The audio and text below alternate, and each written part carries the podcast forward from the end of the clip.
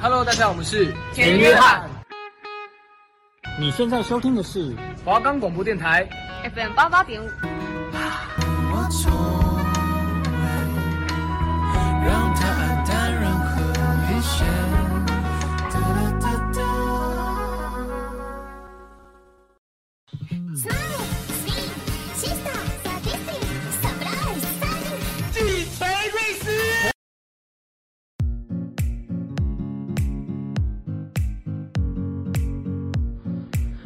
打破眼界，放眼未来，你的人生由你自己掌控。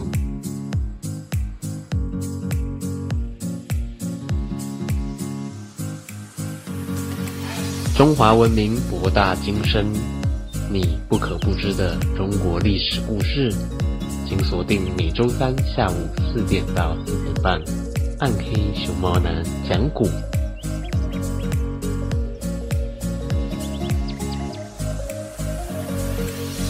欢迎收听《暗黑熊猫男讲古》，我是主持人暗黑熊猫男。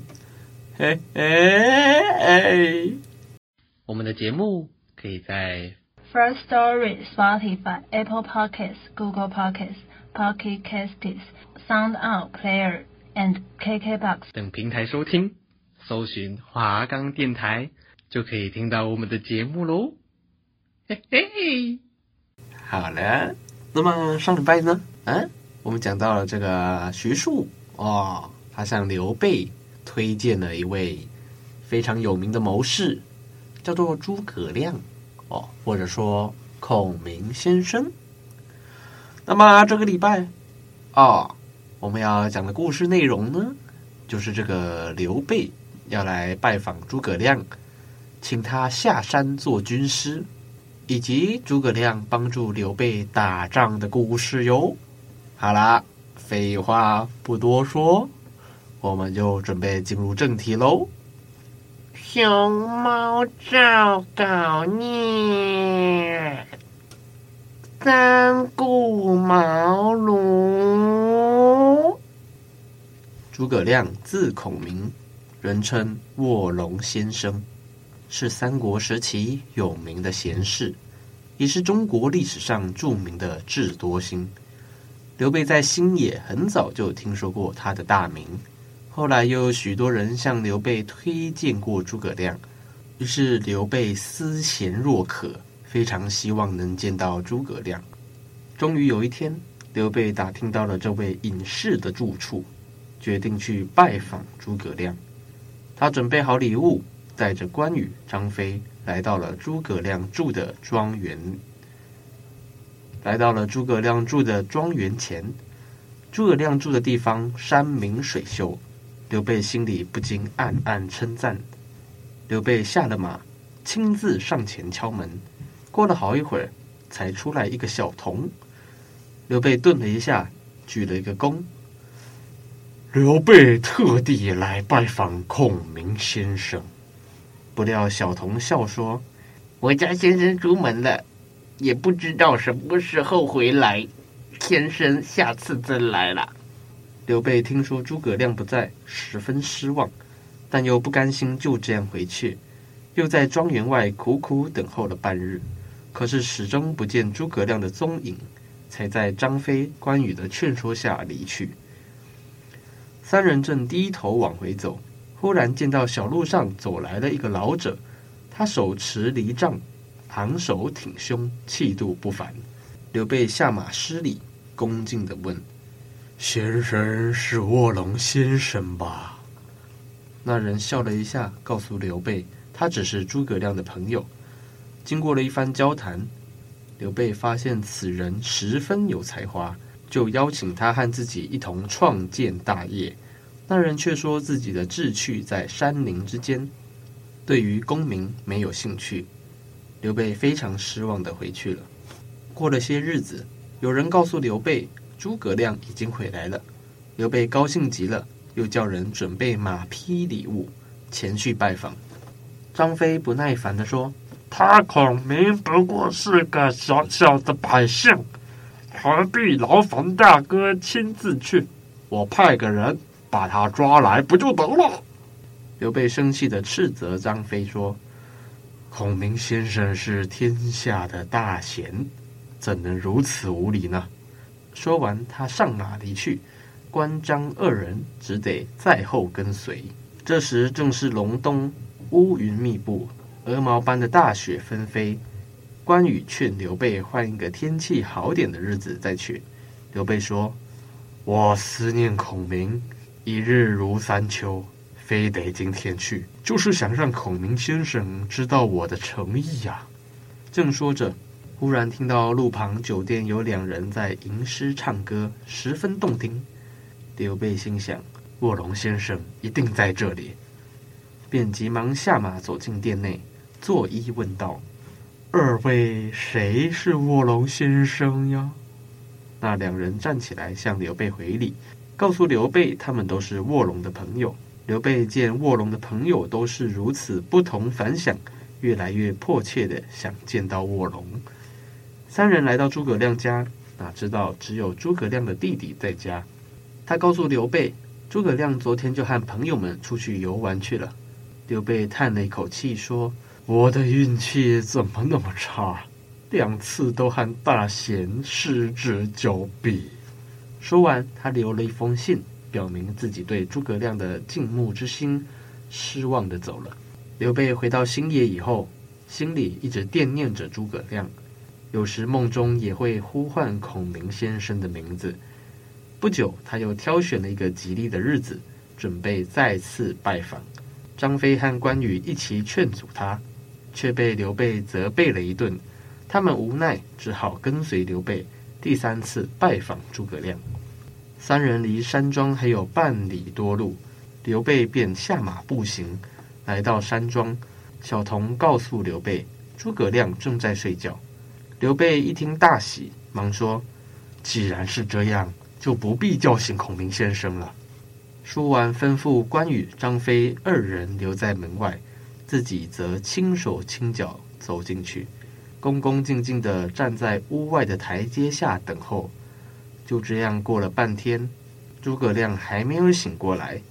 张飞急了，生气地说：“要到屋后放火烧房子，把诸葛亮逼出来。”刘备大怒，训斥了张飞一顿。张飞只好垂头丧气地回去，老老实实地等着。过了许久，诸葛亮才打着呵欠醒来。他口吟着诗句：“大梦谁先觉？平生我自知。”草堂春睡足，窗外日迟迟。刘备见到诸葛亮已醒，急忙跪拜说：“我仰慕先生已经很久了。”至此，刘备总算见到了思慕已久的诸葛亮。诸葛亮把刘备请进书房之中，两人开始谈论天下大事。就在这简陋的小屋中，诸葛亮为刘备定下了攻取荆益两州。联吴抗曹，三分天下，进而统一天下的战略。好啦，第一段故事就到此为止喽。那么，我们在进入第二段故事之前呢，我们先来听一首江蕙的《月落》。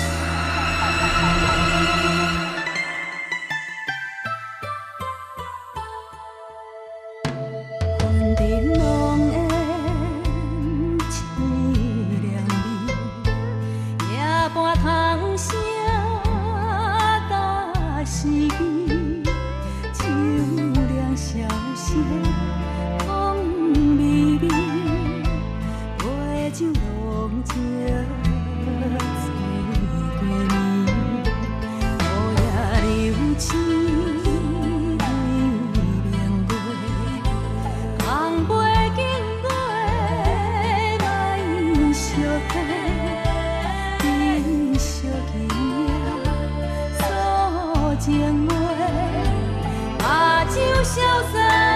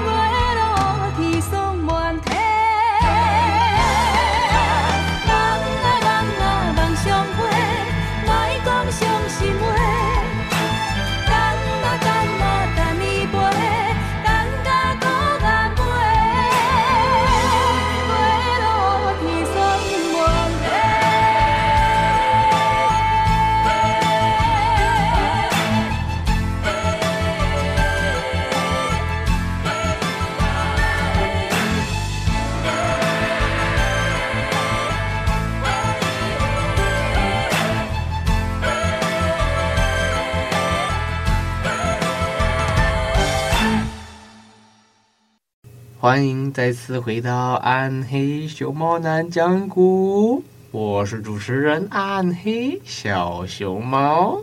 哎哎呀，刚才是讲这个刘备三顾茅庐请出了诸葛亮，那么在第二段故事中，我们要讲的是诸葛亮为刘备献计，打赢胜仗。那么废话不多说，我们就进入故事。如鱼得水。刘备三顾茅庐请来了诸葛亮后，以老师的礼节来对待他。关羽、张飞两人看不下去，不服气地说：“孔明年纪轻轻的，又是个山野村夫，他有什么才学，值得如此对待？哥哥太过于敬重他了。”刘备却说：“我得到了孔明，就像鱼得到了水一样。你们不要再多说了，要恭敬对待他才是。”关羽和张飞嘴上虽然没有再说什么，心里却是十分不服气。曹操早就想攻打刘备了，他打败了袁绍，便一心一意准备南征。第一仗要打的便是刘备。曹操兵多将广，刘备则只有一个小小的新野，双方的力量十分悬殊。刘备经常为自己不利的形势而唉声叹气。这一天，曹操派了夏侯惇率领十万兵马进攻新野。为了对付夏侯惇，刘备急忙把关羽、张飞两人招来商议对策。张飞在一旁说风凉话。哥哥怎么不派诸葛亮对抗夏侯惇呢？刘备说：“三弟不要取笑，出谋划策依靠诸葛亮，勇猛杀敌还得依靠二位贤弟呀！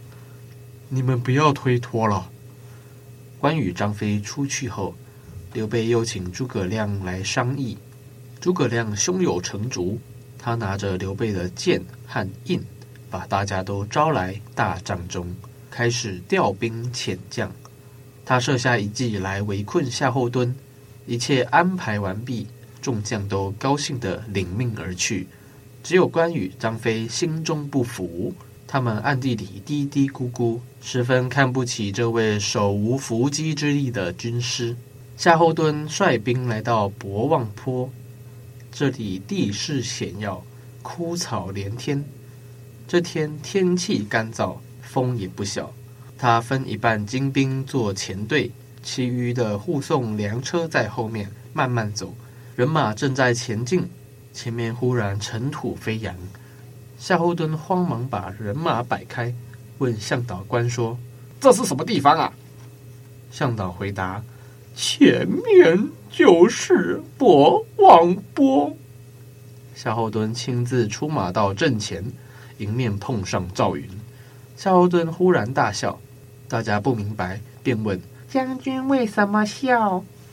夏侯惇说：“我笑徐庶在丞相面前夸诸葛亮聪明，现在看他用兵的手段也不够如此，他竟然让这么差的军队做先锋来和我打仗，这不是自讨苦吃吗？我在丞相面前夸口，要生擒刘备和诸葛亮，现在看来真的要成功了。”夏侯惇拍马上前，和赵云厮杀了起来。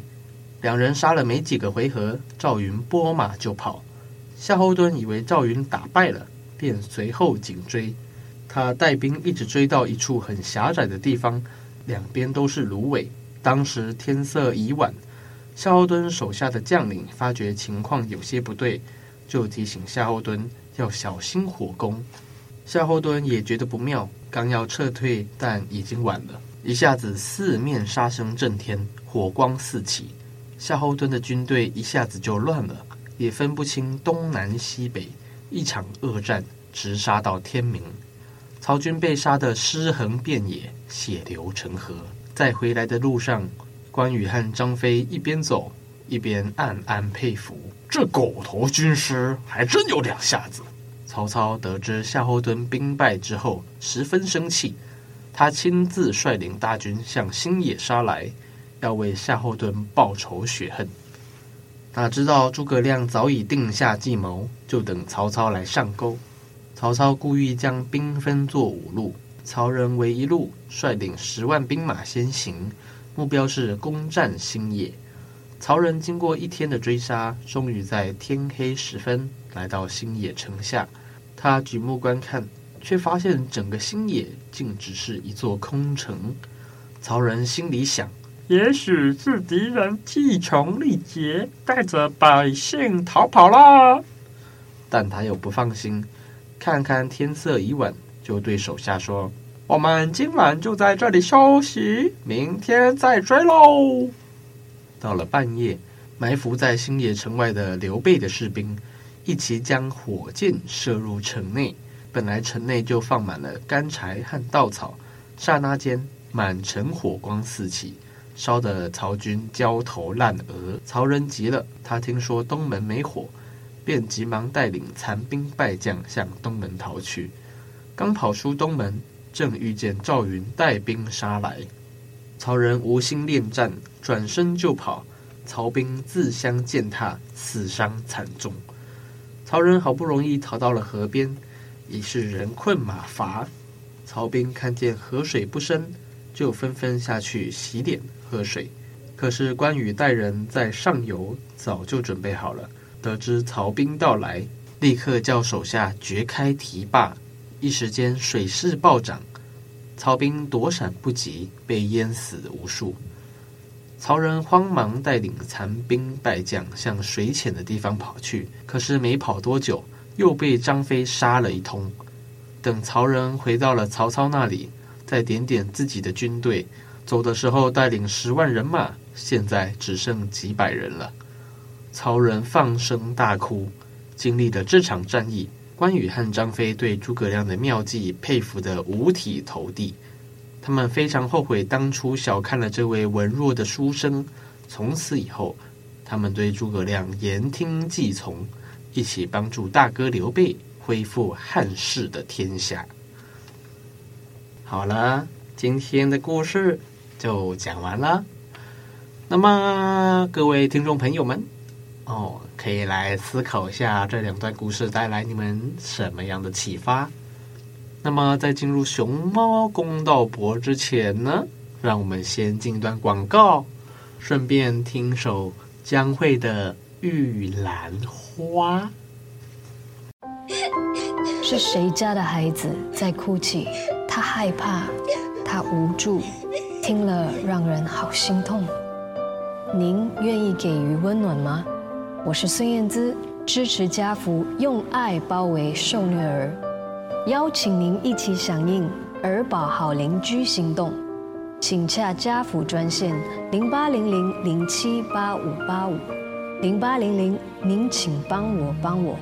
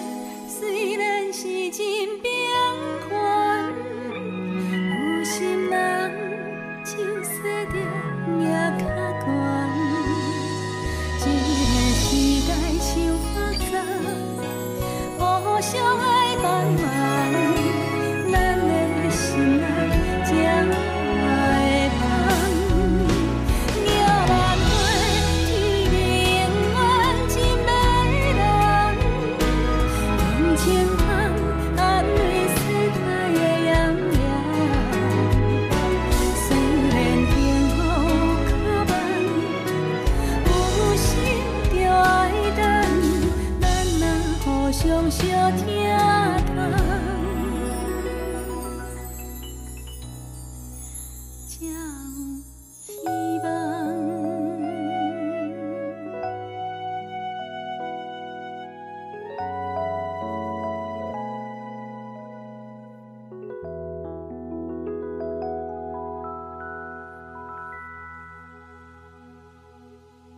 欢迎再次回到暗黑熊猫男讲古，我是主持人暗黑小熊猫啊，错，暗黑熊猫男。嘿嘿，在听完两段故事之后，各位听众朋友们有没有什么想法呢？是不是觉得诸葛亮好厉害呢？嘿嘿，在我们进入熊猫公道博之前呢，暗黑熊猫男突然想给各位科普一下哟，那么我们就要先进入一段熊猫来科普，熊猫来科普。如果各位稍微知道三国的一点故事的话，应该知道刘备哦，有个儿子叫做刘禅，那么刘禅呢，他也叫做阿斗，那为什么叫做阿斗呢？熊猫男告诉你，刘备的妻子甘夫人怀孕期间，梦见吞了北斗星，所以给孩子起了乳名，叫做阿斗。阿斗便是蜀国昏君刘禅啊、那么这就是刘禅叫做阿斗的原因哦。那这个阿斗啊，是非常昏庸无能的。基本上，就算如诸葛亮这样的人在辅佐阿斗，对他们的国家呢，也是没有什么帮助的哟。所以大家才会听说过一句话，叫做“扶不起来的阿斗”。好啦，那么我们准备进熊猫公道博喽。熊猫公道博，那这两段故事啊，主要就是在说这个刘备呢。礼贤待遇这位谋士诸葛亮，那诸葛亮也知道刘备是一个好人，想要真的恢复他们的汉室，所以诸葛亮在答应刘备的请求之后呢，马上大展身手啊，使用他的高超的计谋，直接将曹操的军队打得一败涂地哦。这个诸葛亮呢，他呢用计是非常明确并且紧凑。那么所以说，在我们的生活中做任何事，都要像诸葛亮一样明确紧凑哟。那么你可能会说，哦，暗黑熊猫男。哦，可是我的人生就是很混乱又颓废呀，怎么办呢？那么暗黑熊猫在这里告诉你，你要好好加油哦。好啦，今天的节目就到此为止了。如果想收听更多的三国故事，请锁定每周三下午四点到四点半，暗黑熊猫男讲古。那么我们下礼拜空中再会啦。